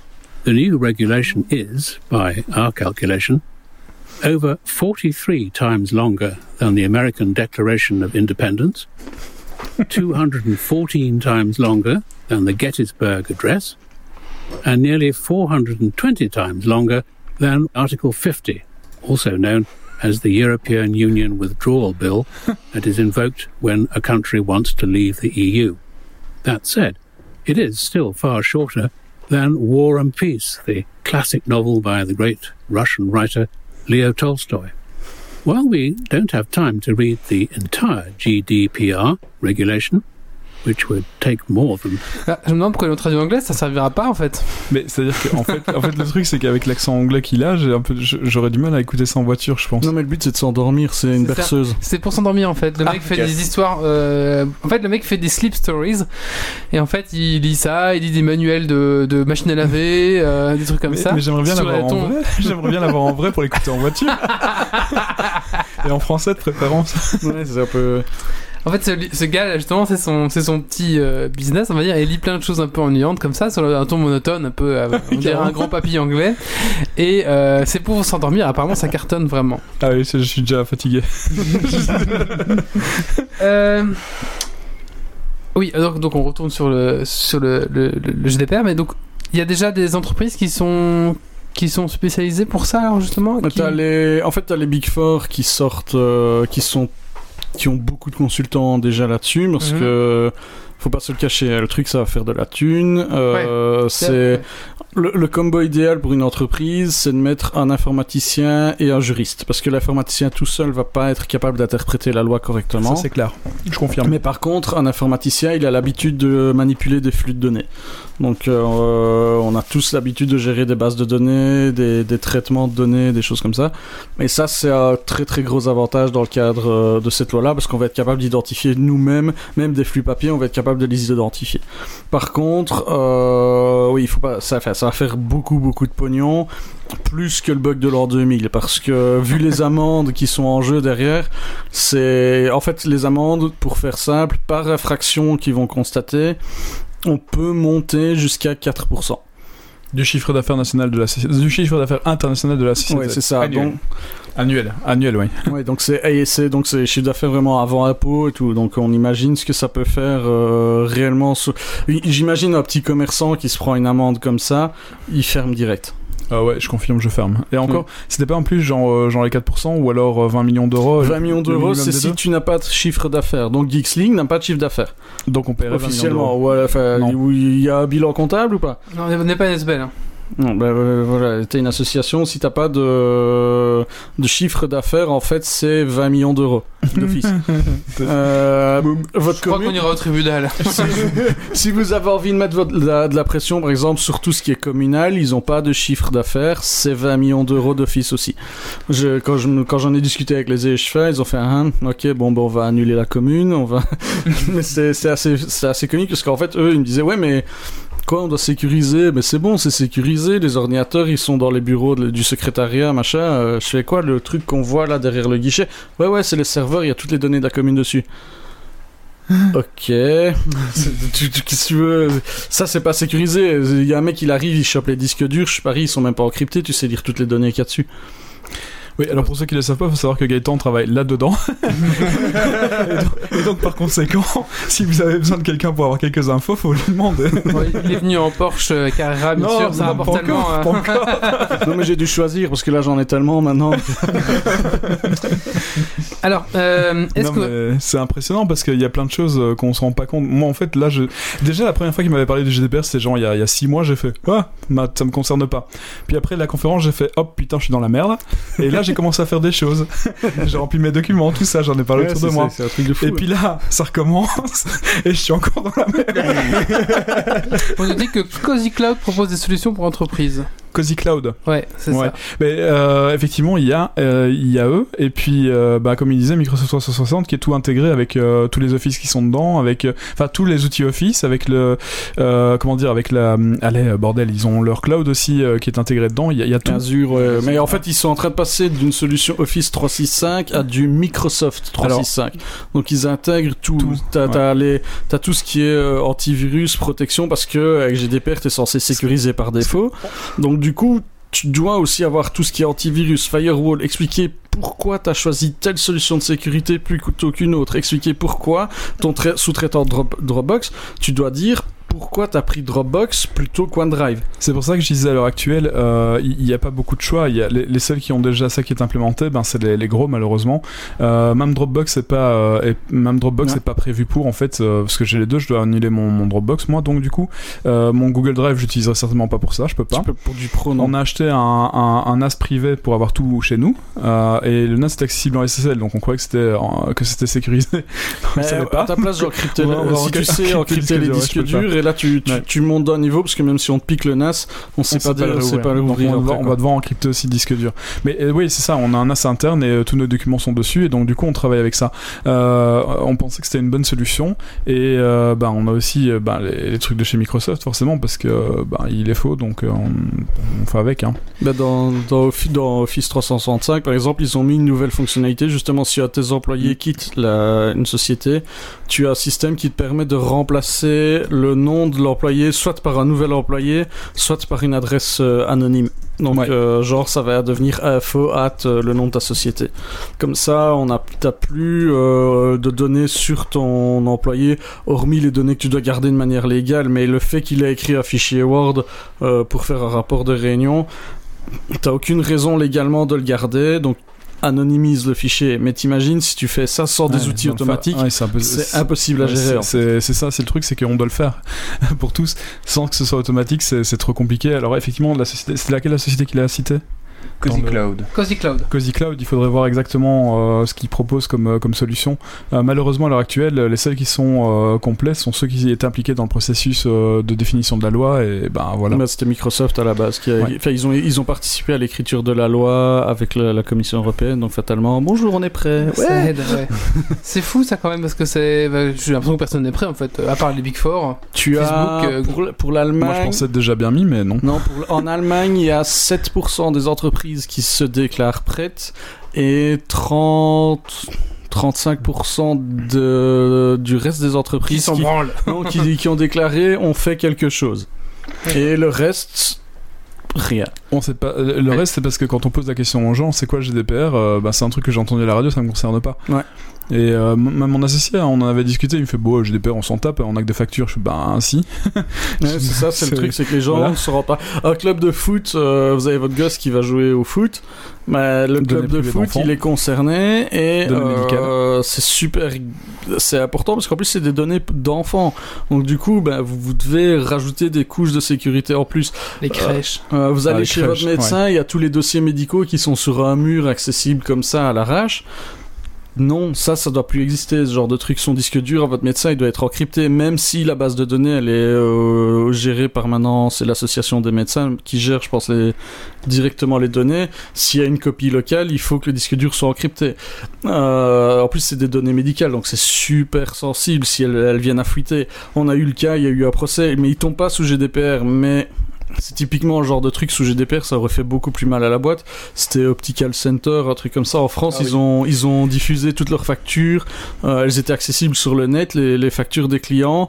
Il n'y avait pas de mot de passe dessus. Elles étaient toutes accessibles. Il y avait la, la, la correction au niveau des, qui était appliquée sur les verres et des choses comme ça. Ils viennent de se prendre quasiment 300 000 euros d'amende et ça aurait pu monter à 3 millions d'euros. Mais comme c'était ouais. pré-GDPR, ils ont pas eu en fait. Ils ont pas, ils ont eu l'amende euh, Et le pire, c'est que quand on leur a dit aux dirigeants, mais vous vous rendez compte, c'est des données médicales, ils ont fait ouais, on s'en fout. Il y a Boudurandine qui dit 4% les 20 millions d'euros sont les peines maximales. Oui, c'est du maximum. C'est ce que j'ai dit, c'est du maximum. Ok. Ils vont pas appliquer ça d'office Ah, parce c'est que du maximum Moi, j'ai du maximum. minimum en fait. Non, non, le, le, le 4% et les 20 millions d'euros, c'est du maximum que ce que la commission vie privée de ton pays peut t'affliger comme amende. Par contre, après, dans la loi, ils, ils introduisent le recours collectif. Donc, si c'est un gros site qui s'est fait hacker et qu'il y a des centaines de milliers de personnes qui sont impactées, genre du Facebook et les fuites de données qu'ils ont régulièrement, ça, en fait, après, tous les utilisateurs peuvent se regrouper contre Facebook. D'ailleurs, Testacha fait un truc comme Ouais, ça sur leur ouais. site pour le moment. Ouais. Ils ont une campagne là-dessus. Les tests achats de Ils- 4 ou 5 pays européens. Ouais, ils peuvent se regrouper contre Facebook et attaquer Facebook en action, en recours collectif. Donc du coup, mais là, c'est les 4%. Et- Admettons, on prend le maximum, les 4%, et après le recours collectif qui vient s'additionner aux 4%. Et les 4%, c'est par infraction constatée. Donc, t'as pas ton registre de traitement, t'avais pas sécurisé tes, tes téléphones, tes, ou tes laptops, et en plus, c'est pas de chance, on te les a piqués, et il y avait des, il fait- et, et- et ça part en sucette non-stop comme ça, bah t'additionnes 4%, 4%, 4%, au grand maximum. On est bien d'accord, c'est Ouais. du grand maximum, quoi. Ça, c'est. Ah, ouais, moi je pensais que c'était le minimum en fait. non, non, c'est le, le je me suis maximum. dit, euh, si jamais, même même si on, si on m'impose ça à ma société, je, je peux pas survivre. Il y a- les marges, elles sont tellement étroites que à l'heure actuelle que il y, a- il y a très peu de petites entreprises qui survivent. Ouais, Mais même, euh, je discutais encore, bah, c'était hier avec le, le pizzaiolo à, à l'église. Il me dit ouais, moi je suis pas concerné. Je fais ah bon, quand je t'ai téléphoné, t'as pas pris mon nom pour le, ma pizza? Si, bah t'as une donnée sur moi. T'as pas une carte de fidélité sur moi? Si, bah ouais, ok, bah t'as une donnée sur moi. Voilà. Ouais, le problème c'est que ça impacte tout le monde. Voilà. Ouais, c'est ça, Et, on se euh, rend pas compte en fait, ouais. mais on laisse des données en continu partout et on se dit on s'en fout, c'est mon prénom, que je m'en fous. Et effectivement, mais c'est oh, si tu commences à faire du, de la collecte de ces données-là et à commencer à faire du big data dessus, là ça part vraiment, ça peut en, en recoupant les données, c'est là que ça devient dangereux. C'est pas la donnée toute seule, c'est le fait qu'on les intègre dans des bases de données, qu'on fait du big data dessus, qu'on fait des analyses. Et d'un truc débile, tu peux te retrouver à, à, perdre ton boulot ou à ne pas être engagé ailleurs parce qu'ils ont recoupé l'information avec machin et ils ont su en même temps que tu avais été malade X% de temps, machin. Ah ouais, non, lui il est fragile, machin, mais on va plutôt préférer l'autre qui a été moins malade ou et ainsi de suite. On peut, on, peut jouer sur ces, toutes ces données-là. Donc une fameuse liste noire, euh, il y a des listes noires, je sais pas, c'était, euh, je sais plus dans quel cadre. On va prendre un exemple qui, n'est pas pas vrai, mais t'as une liste noire d'employés par exemple, euh, en- qui est qui est partagée entre plusieurs employeurs. Ça, ça peut plus jamais ça exister. peut plus jamais exister parce que euh, ils ont ils ont pas le droit de collecter ces données-là, de les garder sans ton accord. Hmm. Euh, Il y a aussi le truc très comique chaque année dans les grosses boîtes, on passe des, des entretiens annuels. Ouais. Euh, ce que la RH met dans le Ah, tu rapport, dois y avoir accès. normalement maintenant avec GDPR, tu y as accès en fait. Donc ça veut dire si elle a marqué ouais celui-là c'est vraiment un gros connard, il m'énerve. Cul du cul. Et voilà, euh, ben non, là en fait, faites gaffe à ce que vous mettez maintenant dans ces rapports-là parce que l'employé a le droit de les demander et d'y avoir accès. Ah en bah fait, oui. il y avait déjà normalement accès avant. Sauf que On leur disait non et il n'y avait pas de cadre légal pour revenir à la charge et demander les datas. Maintenant, avec GDPR, ils sont obligés de te les donner. C'est des données qui t'identifient, c'est des données qui t'appartiennent. Et si tu anonymises, pardon, je- juste en dernier, si tu fais une, un, un relevé comme ça de une, une interview annuelle et que tu anonymises les données, tu mets pas le nom de la personne? Ah oui, mais non, elle sera reliée probablement à une identité quelque part. Si oui, si, à partir si tu as un identifiant sur la page, Ouais. parce que sinon à quoi ça te sert d'avoir un truc à qui Ouais, ça appartient qui quoi. C'est Ouais, c'est vrai. Deux remarques sur le chat euh, intéressantes. Euh, Blue Durandil, donc il nous dit qu'il faut bien signifier la sensibilité des données. Les noms et prénoms sont, sont très peu sensibles. Si on part sur nous des comptes ou autre, je comprends pas. Tout de suite une autre affaire. Ah, si on parle de numéro de compte, je suppose ça c'est. Ouais, ouais, t'as ouais. plusieurs niveaux de sensibilité. Après, là, on part vraiment dans du, du, Ouais. du gros truc juridique. Mais c'est vrai que du nom, prénom, adresse, numéro de téléphone, c'est des données qui sont quasiment publiques. Mhm. Donc là, il y a pas de, il y a, enfin, c'est, même s'il y a une fuite de Ah, données, des NISS, je sais pas c'est quoi. NISS. Numéro d'identification Ouais. nationale. Ah, Et de santé, ouais, un truc comme ça. d'accord. Euh, Numéro national belge, d'accord, voilà. Mais c'est il est sur ma carte d'identité.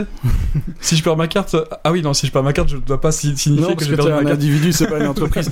Mais oui, effectivement, enfin voilà. Mais maintenant, déjà, rien qu'avec ton numéro national euh, sur ta carte, il y a moyen de te faire du vol d'identité. Oui. Donc, il, il- c'est quand même des données super importantes. Je pense à euh, bah, à Liège, euh, toute les, la carte de fidélité, elle est stockée sur. euh, Enfin, ils, ils prennent toutes les données qu'il y a sur ta carte d'identité pour, pour gérer ta carte de fidélité et tes garanties. Mais quand je veux Ça, c'est plus légal. Ah oui, d'accord, carrément. Parce que, parce que moi quand je Sans ton accord, c'est pas légal. Et pourquoi est-ce qu'ils collectent mon numéro de ont mon numéro de registre oui. national pour une garantie? C'est quoi le rapport? En fait, c'est ça aussi. GDPR introduit la notion d'utilité à, au- à, à la donnée que tu collectes. MediaMarkt n'a pas besoin de mon numéro de registre national pour faire valoir une garantie sur un grippin. C'est Ouais, ridicule. Le tout, ça, c'était typiquement de la collecte abusive de données. C'était du big data. C'était pour pouvoir t'envoyer de la pub, pour pouvoir euh, connaître exactement ton âge, machin, pour faire de la publicité ciblée, des trucs comme ça. Et ça, ils ont plus le droit. Donc, théoriquement, vous pouvez leur demander qu'ils vous suppriment et ils doivent avoir votre accord euh, explicite sur là-dessus, quoi.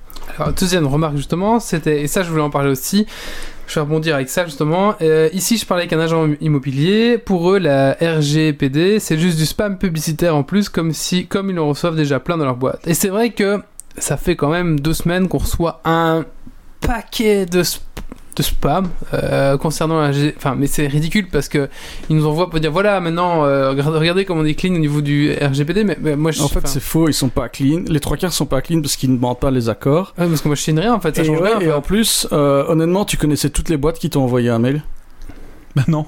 Mais- franchement, tu t'imagines C'est là qu'on se rend données compte à, je quel- à point nos données elles sont partout et elles ont été envoyées sans notre accord il y a du boîtes. phishing qui a été fait comme Mais c'est ça, et, et au final, on, on se rend compte qu'il y a plein de boîtes qu'on connaissait pas qui ont nos données. Mais comment ils ont eu ces données-là? Bah, Ils les ont collectées via du Facebook, Ils les ont achetées. ils les ont achetées. Et donc tout ça, bah maintenant, c'est plus autorisé. Et j'ai eu, euh, c'était une assurance. J'ai fait une fois de vie pour une euh, l'assurance, je pense que c'était l'assurance de la moto. J'ai regardé et j'ai eu, euh, j'ai reçu un email de cette de, de la boîte d'assurance. Ouais, voilà, on a vos données, on veut rester en contact avec vous. On a mis à jour nos, nos conditions d'utilisation, vie privée. J'ai répondu à la boîte, je fais ouais, et donc il est où mon accord explicite à l'utilisation des données? Je sais même pas qui vous êtes, machin.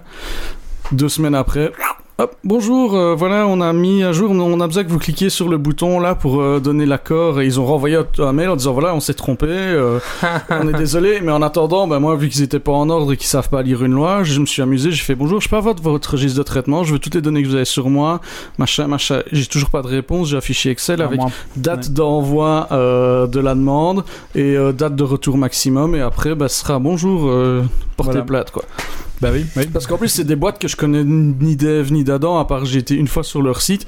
Les mecs ils ont conservé mes données ad vitam bah des boîtes comme ça non quoi par contre c'est ouais on si envoyer un mail à une société. peu- euh, Ah mais mais il y a pas que- il y a les syndicats qui peuvent porter enfin disons il y avait un truc euh, un, un truc qui avait été euh, indiqué comme ça. Si tu veux faire pression sur une société t'es un syndicat tu veux faire une grève tu veux vraiment euh, un moment foutre la merde euh, sachant que ta société est probablement pas prête bah tu fais tu demandes à tous tes, tes syndiqués de, de faire une demande sous GDPR bam je veux que vous me donniez l'ensemble de mes données. Alors s'il y a 5000 personnes qui balancent une demande GDPR et que tu dois répondre dans le mois bah et ton, et ton service RH est en, grève en ouais. plus. Est-ce que euh, Jean-Jacques Debout pose une question intéressante. Est-ce qu'en tant que particulier, tu peux espérer des dédommagements si tu portes plainte? Si, en fait, c'est comme tout devant un tribunal, tu dois prouver qu'il y a eu un préjudice. D'accord. Donc c'est pas eu de préjudice à part S'il n'y a pas eu de préjudice, Mais voilà. Mais la boîte va après, tu peux en- leur faire très peur. Parce Ouais. qu'imagine un indépendant qui a déjà des marges euh, très courtes. euh, il t'a fait chier. Je sais pas, j'imagine, t'as construit ta maison. Le mec, il était super en retard sur le chantier. Tu lui colles un contrôle GDPR derrière. Le gars, le premier truc qu'il va faire, c'est qu'il va téléphoner à son avocat. Ah bah oui. Un avocat, c'est pas gratuit. Ben, il va perdre 1000 euros. Et une journée de boulot, direct. Parce qu'il va flipper et il va avoir un contrôle GDPR. Donc tu peux jouer là-dessus pour faire du chantage à l'entreprise. Les bons conseils T'en veux un autre de bon conseil Ah tu, oui, tu- oui. tu- tu sais faire un, fiche- un- un beau petit batch qui va scanner le registre du commerce et qui envoie un email automatique à toutes les boîtes qui sont dans le registre du commerce. Et ils ont un mois pour répondre tous. Et en fait, t'as le droit. Légalement, tu peux le faire. Le- Les données sont publiques. hein. Les données sont publiques et surtout, en fait, dans la loi, ils disent voilà, vous n'avez pas le droit de harceler une société, mais euh, le fait d'envoyer qu'un seul email à toutes les sociétés en Belgique ou, ou ailleurs, c'est pas du harcèlement parce On que peut c'est envoyer un, un email, email par à société. toutes les sociétés. Mais on peut, on peut envoyer tous les emails à une Voilà. Euh, je voulais rebondir là-dessus, mais j'ai oublié. Euh, Ah oui, voilà. Je voulais aussi euh, parler d'un autre aspect. C'est est-ce que dans le monde hors Europe, est-ce qu'il y a les mêmes restrictions ou est-ce qu'on est entre guillemets les seuls à se faire chier avec ça, à être plus blanc que blanc? En fait, donc toutes les sociétés qui traitent des données de citoyens européens sont impactées par GDPR et ils sont et doivent s'y soumettre. J'ai eu le cas, j'ai voulu commander, c'était des pièces pour mon casque. Et en fait la boîte a dit ah non non on a détecté que vous étiez en Europe avec RGPD on, on livre plus en Europe. On veut même plus savoir qui vous êtes quoi. donc ça ça a été mani- et vraiment c'était le, le, le bandeau sur le site c'était vous êtes un citoyen européen. À cause de RGPD on vous sert plus. On vend plus aux citoyens européens. Donc les mecs ils ont coupé. Ils ont dit on préfère préfère perdre un peu de chiffre d'affaires mais pas se faire chier Euh, que de continuer à vendre aux citoyens européens. Je te coupe juste deux secondes parce que moi j'ai un site de vente de figurines en Pologne où j'ai un compte où j'ai déjà acheté plusieurs fois. Je veux me marche plus. Je fais quoi ce bordel? Et En fait, les mecs ils ont vidé leur base de données. Allez hop, problème. et euh, donc il y a ça. Et alors, euh, en fait, ce qui se passe, c'est que les RGPD est en train de servir de nouveaux standards de base au niveau mondial pour la protection des données. Donc aux États-Unis, c'est en train de gueuler en disant ouais, euh, il y a des, bah, t'as des scandales Facebook, Cambridge Analytica et tous ces trucs-là. Et du coup, il y a une prise de conscience aussi aux États-Unis. Ils sont en train de remonter les lois et de faire un RGDP-like aux États-Unis. C'est les pays euh, de l'Amérique du Sud aussi sont en train de mettre en place des lois comme ça. Donc petit à petit, en fait, le monde au niveau, ça c'est vraiment au niveau global, tout est en train de s'appuyer sur, sur le RGPD pour rehausser le niveau de protection des données des, des particuliers, pour juste parce que c'est vrai que ça a une grosse influence. Tu regardes Cambridge Analytica, Ouais. ça a eu une influence sur les élections. Élection américaine du C'est- pays le plus puissant du monde. Voilà, c'est un truc. euh, le Trump n'aurait peut-être pas été élu aussi facilement s'il n'y avait pas eu cette fuite de données-là et ce traitement massif de données-là. Donc quelque part, si RGPD avait été là plus tôt, peut-être que Trump serait pas là et qu'on serait pas au bord d'une troisième guerre mondiale. Mais Ouais, ouais, non, c'est vrai que c'est. euh, Mais pour l'instant, il y a encore, c'est vraiment l'Europe qui est précurseur. c'est l'Europe qui est précurseur, mais voilà, il force les autres pays à s'aligner et euh, tu, tu, tu regardes des géants, bah, même euh, même des, des gros euh, le reconnaissent hein, que c'est c'est intelligent d'aller dans cette euh, voie-là, des, Microsoft, c'est surtout Microsoft et Amazon qui sont qui tirent beaucoup en disant oui c'est le standard vers lequel il faut aller au niveau de la protection des données. Moi, le problème avec le GDPR, c'est qu'effectivement, il y a la, il y a- il y a le règlement, il fait, il fait ses, ses 300 pages ou ses Ouais, 300 dans ces éléments. Enfin ouais. bref, il est énorme. Donc, on, on l'a pas tous lu en entier. Moi, j'ai eu une partie, puis j'ai abandonné parce que je comprenais pas tout déjà. Euh, et puis, euh, et puis derrière, euh, il y, a- il y a tellement de, de choses sur lesquelles on doit se conformer. Il n'y a pas d'endroit unique où on me dit, il faut faire ça, ça, ça et ça pour être conforme. Non non c'est parce que c'est flou, ça dépend des traitements que tu fais. C'est c'est ouais c'est le bordel quoi. Que, Même les juristes, ils sont perdus pour le moment. Enfin, les- même, même euh, dans les.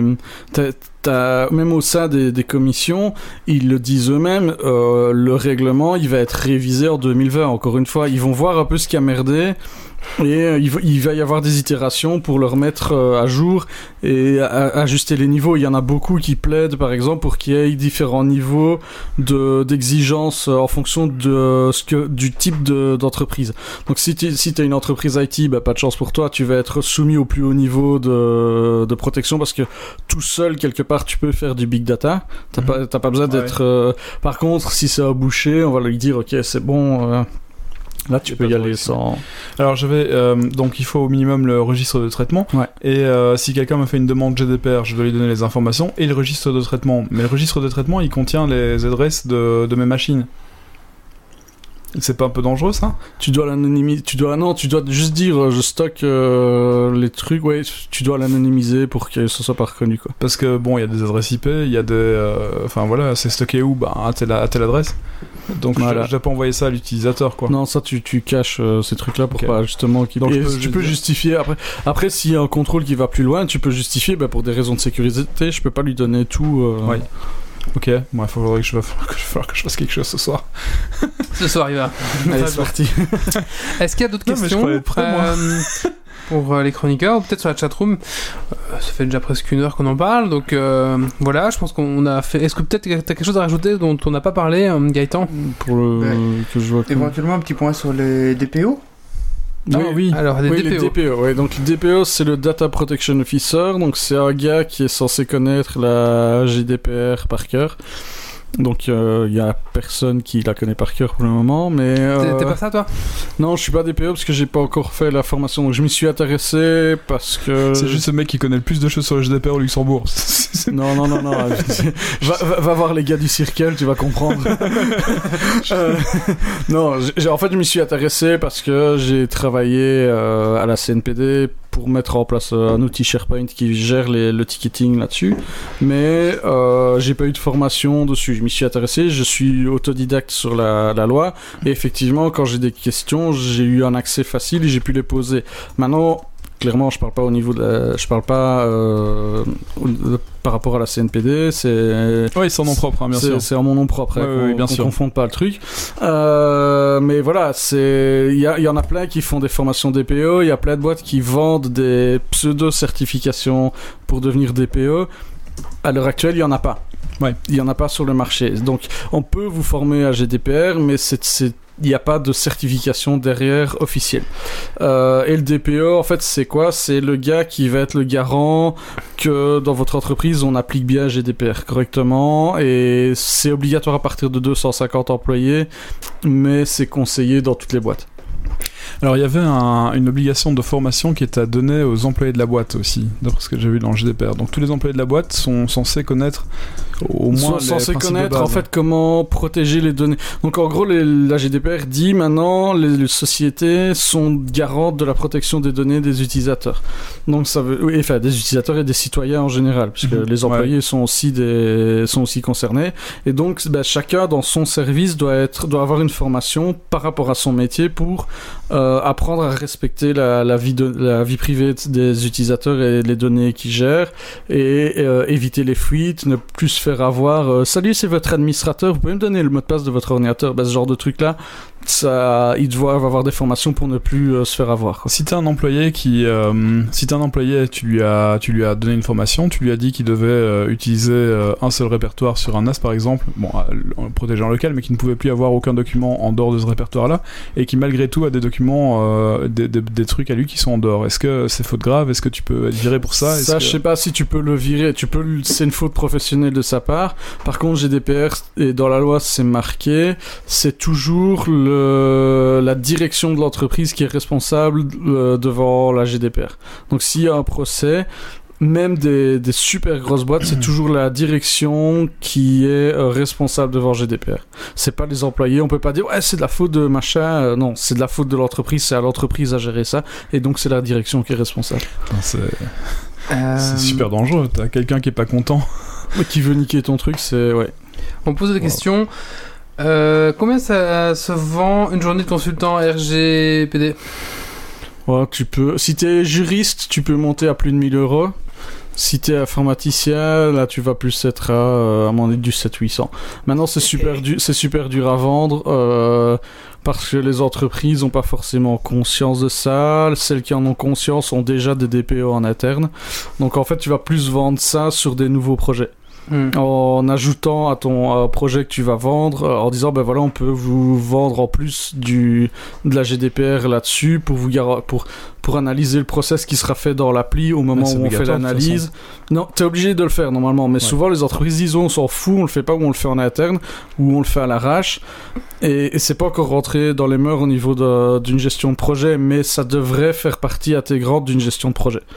Alors, le, le DPE n'est pas obligé d'être employé 24 heures sur 24 par une société. non, non, oui, t'as des 7 jours sur 7. DPO euh, en du, fonction du nombre de traitements, voilà, il y a des DPE on demand, il y a des sociétés de DPE, et euh, un DPE peut couvrir plusieurs sociétés. Beaucoup de bureaux d'avocats qui font ça. Voilà. en fait. Et puis, euh, ben, c'est aussi, il faudrait, euh, en fonction du nombre de traitements, on doit euh, payer quelqu'un trois jours par mois, par exemple, ce genre de truc-là. Mais les- tu regardes, les, même les bureaux d'avocats, ils sont à la ramasse. Bah oui, ils connaissent pas. Il y a, c'est comment ça s'appelle le truc, les, les ruches, euh, les ruches où ils, où ils vendent des produits locaux. Il y en a une à Bastogne, machin. Eux, ils m'ont envoyé un email et je dis, enfin, ils disent ouais, voilà, on a mis à jour nos conditions d'utilisation, c'est cool. J'ai jamais rien acheté chez eux, je suis juste abonné à la ruche. Mm, Comme ça. Et je dis écoutez, faites gaffe, j'ai gentil en me disant c'est un truc, euh, tu vois, de développement local, on va être cool. On va... Je dis juste Ah, voilà, la, la DL. C'est pas une ADL, non, c'est une ruche, euh, donc ils vendent des produits. et D'accord. tu- Un peu comme euh, t'as aussi à l'église, mais ça s'appelle pas la Oui, ruche, c'est un vois, autre oui. truc.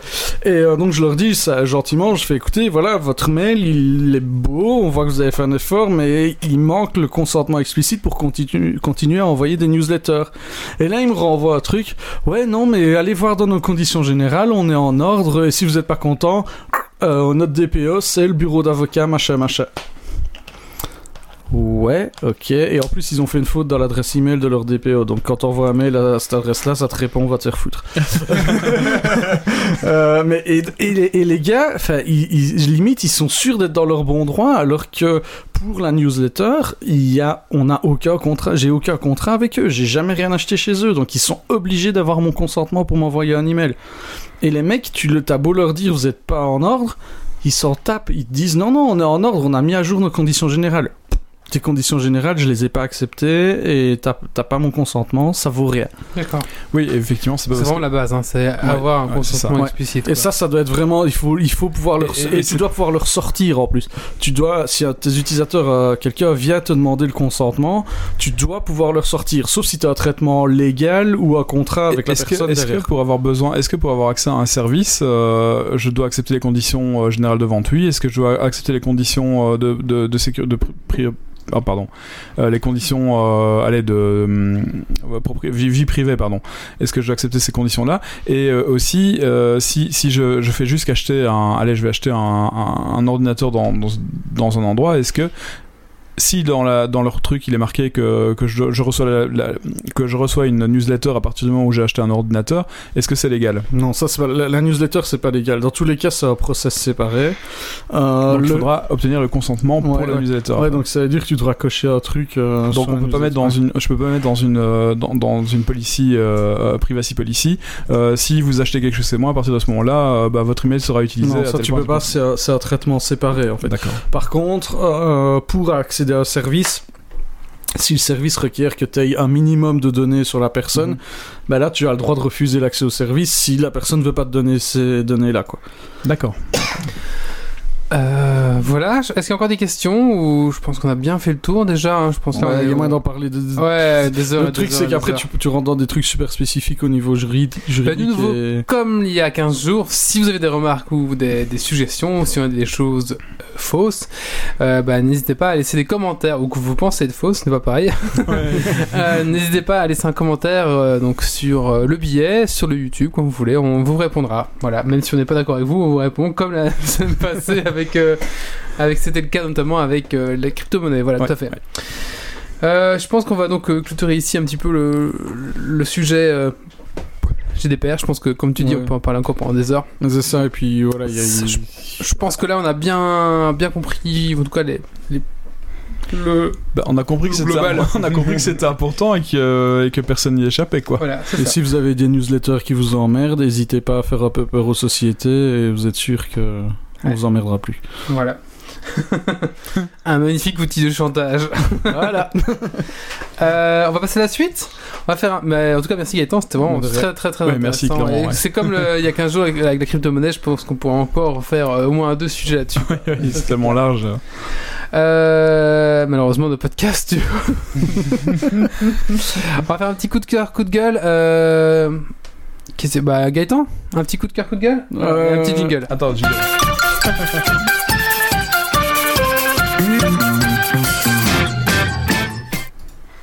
peux en taper deux ou Ah, vas-y, coups de gueule. Allez, deux coups de gueule. Donc le premier coup de gueule, c'est sur Ducati qui sait pas euh, gérer euh, boîtier d'injection et donc qui sait pas les programmer euh, et surtout qui sait pas les débugger. Donc puisqu'ils te disent que c'est normal d'avoir une injection qui change de schéma d'injection quand tu accélères à fond sur une moto.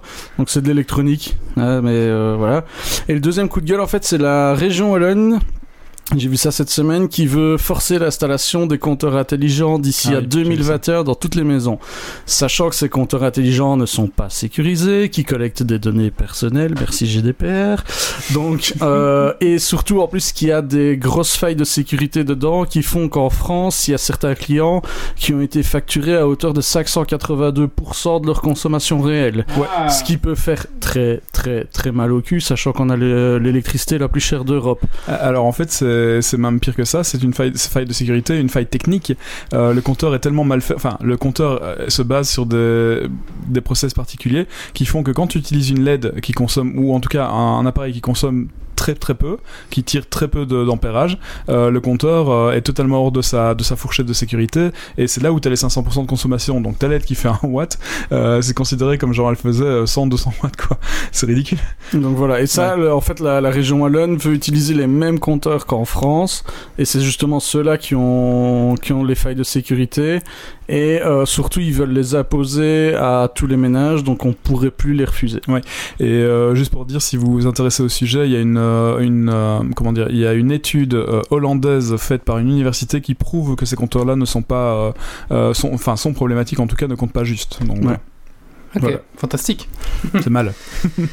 Allez, dernier sujet de ce Geeks League, donc on va parler de mal. upcycling. Euh, je sais pas du tout ce que c'est, mais on va lancer le jingle de Nico.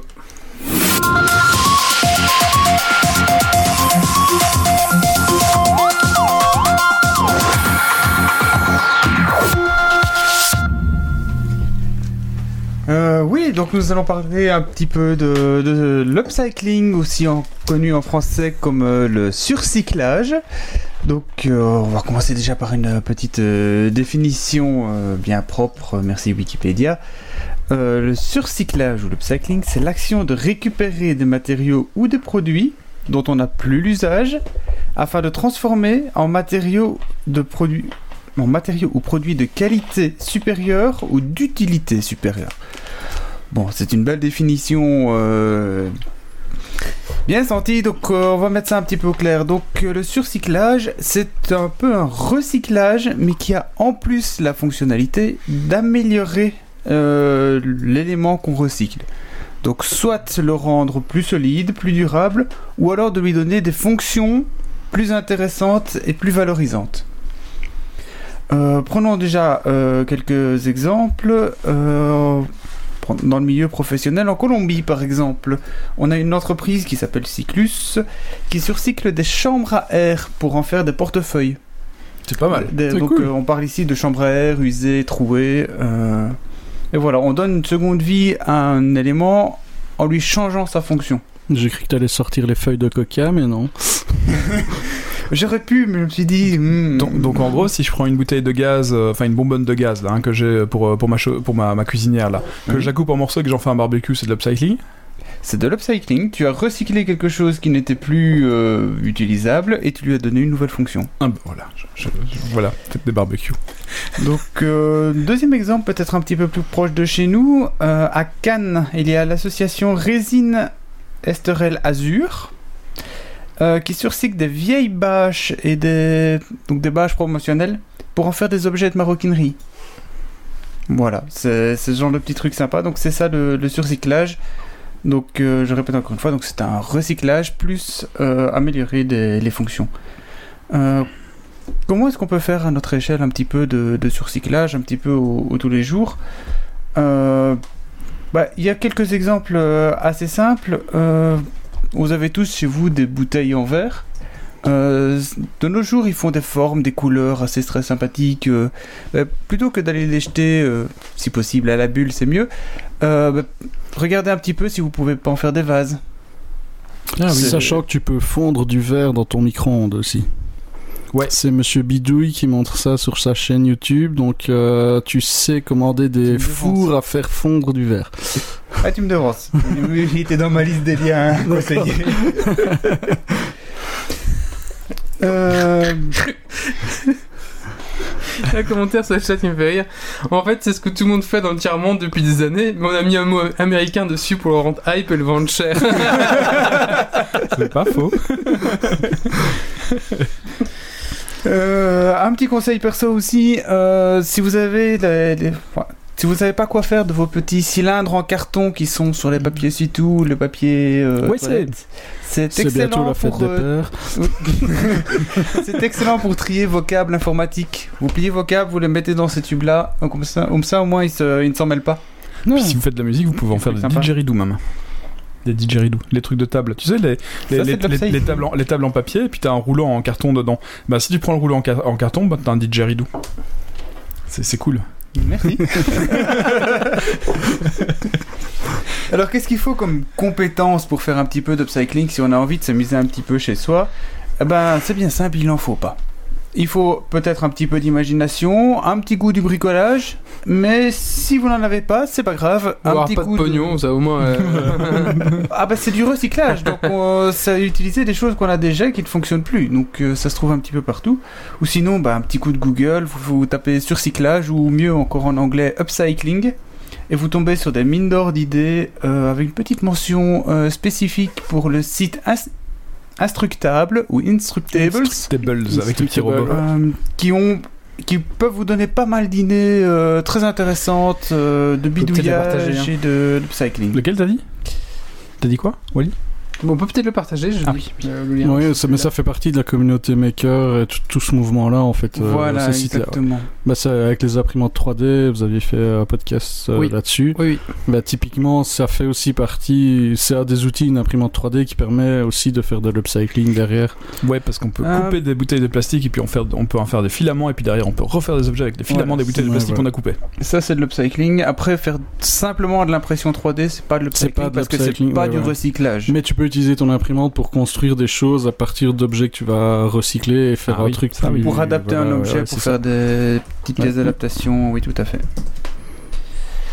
Euh, je vous mets tout de suite le lien. Alors, est-ce que ça c'était de l'upcycling? Nous, on voulait une, petite, une piscine quand on était gamin, on rêvait d'avoir une piscine. Et mon père est qui culto, et il a pris un abreuvoir, il l'a mis dans le jardin, et il a fait voilà une piscine. Ah bah oui, carrément. C'en est un, tu as Moi, réutilisé carrément, je quelque pense. chose qui n'était plus euh, utilisé, tu lui as donné une nouvelle fonction, donc oui, c'en est. Ouais, il me semble bien. Ah, on avait fait pareil chez nous. Avec un bidon de, un bidon d'huile, mais un bidon d'huile euh, en gros, hein, 50 litres là, tu vois. Ouais. Ouais, coupé. Bah, et ça coupait pas. Enfin, Ça coupait pas. c'était pas coupé dessus, mais, mais non, non, c'était bien ça. On avait une petite piscine toute fraîche, c'était cool. Bah, Ma merci Nico. jeunesse. De rien. C'est fini? Oui, c'est tout. Oui, oui, c'est Ah, tout d'accord. un petit sujet court. Mais c'est intéressant, vraiment très intéressant l'upcycling. D'ailleurs, si vous voulez avoir euh, d'autres preuves d'upcycling, euh, bah, avoir d'autres idées de- d'upcycling. Elle est, elle est passée chez Yves. Mais non, Il a des piscines à vendre. non, moi je fais du, de l'emmagasinage. Non, non, j'allais dire euh, passer au Repair Café à Arlon et puis venez voir ce qu'ils font. Voilà, vous allez avoir de l'upcycling s'ils font plus que des réparations ou même de juste des réparations. Enfin voilà, mais en même temps, est-ce que si on répare un objet qui est cassé qu'on allait jeter, c'est de l'upcycling? Non, parce que tu changes pas sa fonction. Mais, mais et si tu je, ne l'améliores pas. mais non si je le peins pour qu'il soit joli, là c'est de l'upcycling. Parce que la fonction reste la même. La fonction reste la même. Oui, mais il est plus joli. Et il fait décoration en plus. Mais c'est c'est une très belle forme de recyclage, ça c'est sûr. Par contre, tu peux transformer un four micro-ondes en fer à souder à poids aussi. Oui. Ça, c'est l'upcycling. Et alors tu, tu peux tu peux transformer ton micro-ondes en cage de Faraday, hein, c'est- Ouais. c'est faisable. Et tu peux utiliser le magnétron comme euh, non, c'est pas une bonne idée. Non, non, non, non, non, on touche pas à ça. Non, mais le magnétron, il a, bah, Monsieur Bidouille, justement, sur son channel, il montre euh, comment on fait à faire à souder à poids avec un vieux four à micro-ondes. Donc, euh, mais c'est vrai, le, le truc, c'est les poids comme on a dans les carrosseries de Ouais, bagnole maintenant, où on voit vraiment les points qui, qui font tenir les portières. Mais il fait exactement ça, mais euh, juste en prenant un vieux micro-ondes dans une décharge. D'accord. Est-ce que tout le monde a fait son coup de cœur, coup de gueule? Je ne pense pas. Nico, vas-y, enchaîne. et toi, et toi perdu, là. Bah moi cette fois-ci ce sera un énorme coup de gueule pour euh, NitroServe. C'est une entreprise qui fournit des serveurs de, de jeux, qui annonce des serveurs de jeux prêts en moins de 5 minutes.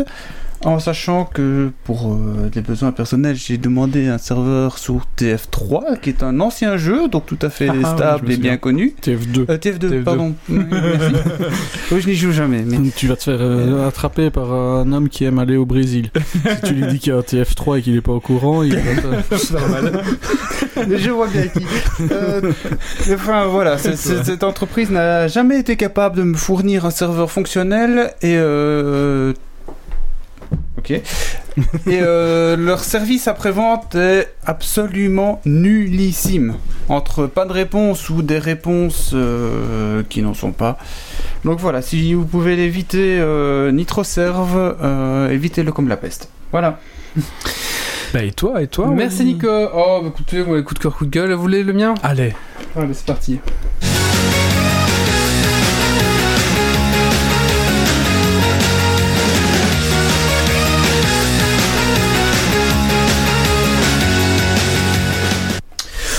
Écoutez, moi au niveau geek, pour l'instant, euh, c'est un peu soft, hein, parce qu'entre euh, j'ai pas mal d'occupations euh, IRL, mais j'ai récemment fait une partie de Warhammer Total War en coop, et ben franchement, on voit pas les heures défiler parce que c'est vraiment sympa. Donc chacun joue une, une race. Et quand on fait les batailles, on peut donner, donner des unités à, à son coop justement, qui va diriger, vous aider un petit peu à charrer, ce qui fait qu'on peut faire des trucs vraiment un peu, enfin, beaucoup plus facilement. Euh, on peut vite entourer l'ennemi, choper les trucs qui nous intéressent. Voilà. Donc franchement, euh, je m'éclate toujours autant sur ce Warhammer Total War. Et en plus, maintenant, il y a un nouveau DLC encore qui s'appelle Queen of the Crown, un truc comme ça. Et euh, ça ajoute deux sous-factions. Donc euh, j'ai pas encore testé, mais j'ai déjà, j'ai déjà acheté ce DLC à 7, Trop à 7 bien. euros. Voilà, parce que je suis un, go- un gogo, mais si vous voulez, si voulez, j'aime bien. voilà, Warhammer Total War. Donc voilà. Et le coup de cœur, coup de gueule Bah c'était ça. Ah, tu sais, je crois que c'était ton truc geek de la semaine. Ah bah non, c'était au début, c'était mon coup de cœur. voilà, merci à tous pour euh, ben, ce petit Geeks Merci League à numéro toi. 100. Euh, ce petit, euh, je suis pas sûr. Hein, ça fait, 161. euh, ça Oh, fait une, heure, 1h30. une heure et demie, c'est pas mal. Ah bon, hein. Merci à tous donc pour ce Geeks League numéro 100 100 161. Merci à toi Gaëtan donc pour apporter ton expertise sur Merci. le sujet. Merci, merci. Merci à mes chroniqueurs et merci aux gens de la chatroom qui étaient très actifs euh, Merci ce soir. Toujours pas de Dragon Quiz Point, c'est vrai, mais à la base on devait être que 3, donc je me dis ah, c'est bon, pour, euh, pour 3, c'est bon, j'en fais pas. Et pour une petite info, euh, le petit, les petits quiz euh, faciles, je les ai rangés dans les cartons déjà et je sais pas où je les ai mis. Euh, donc voilà. Euh, oui, oui, scandale, tout à fait. je, oui, suis- c'est je suis- je d'accord. Euh, alors, dans... tu vas encore plus crier au scandale parce que dans 15 jours, euh, il n'y aura pas de Geeks League, mais il y aura un best-of. Ouais. Un best-of Geeks League qui aura pour thème les animateurs, les chroniqueurs disparus. voilà. Euh, tout simplement euh, parce que bah, je Tu es déménage. super occupé. Je déménage et du coup, ben euh, voilà, ce jour-là, ce week-end-là, donc ce sera pas possible pour moi de faire un Geeks League pratiquement et même tout ça dans les cartons, je veux dire, c'est c'est pas possible. Donc tout simplement, dans 15 jours, un petit best-of et on se retrouve réellement bah, dans 4 semaines pour le Geeks League numéro 160. euh, alors je sais pas si le best-of sera un numéro Non, si, ou ça sera, je sais pas trop, je sais pas trop, je sais pas trop comment je vais faire. J'ai déjà fait un best-of, faut que je regarde comment j'avais fait. Euh, mais en tout cas, les gens qui nous suivent sur Tipeee, le best-of vous sera pas compté, hein, bien sûr. Euh, ça c'est clair, hein, bien sûr. On va Euh, faire gracieusement par la oui, tout à fait, oui. On a déjà moult pognon, alors on va en faire plus, bien sûr. Donc voilà, Surtout donc euh, rendez-vous dans sociétés 15 de jours pour. De quoi Surtout pour payer les, droits d'auteur. Putain, c'est celui-là qu'on va envoyer le GDPR à ce gros con. Euh, et du coup, donc rendez-vous dans 15 jours pour le best-of, donc les chroniqueurs disparus. Donc on va, on va, je vais ressortir les vieux chroniqueurs qu'on entend plus sur Geeks League des, des tiroirs. On va, voilà, c'est assez rigolo, no- notamment dans les premiers Geeks League. euh, voilà, j'ai déjà commencé, c'est pour ça que je rigole un petit peu. Bon, à, à écouter, ça va être drôle.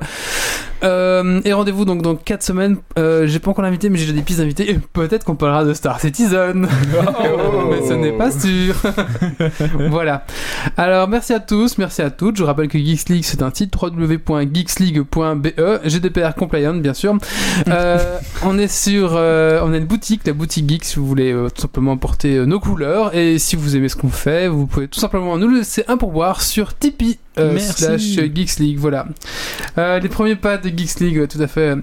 Ah oui, je déménage à Monaco grâce à l'argent, euh, grâce à, à la YouTube Tipeee, à la YouTube Tipeee monnaie, tout à fait. voilà, on, risque d'entendre Marius et même des gens qu'on a oubliés comme Coxy et, euh, et enfin, voilà, Ah oui, oui c'est vrai que ça, ça, ça fait longtemps. ça fait longtemps.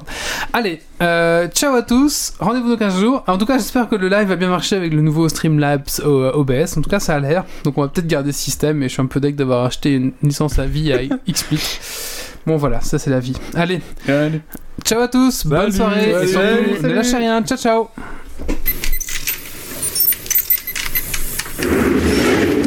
Alerte.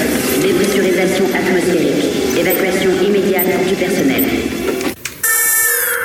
Evacuation order. Evacuation order.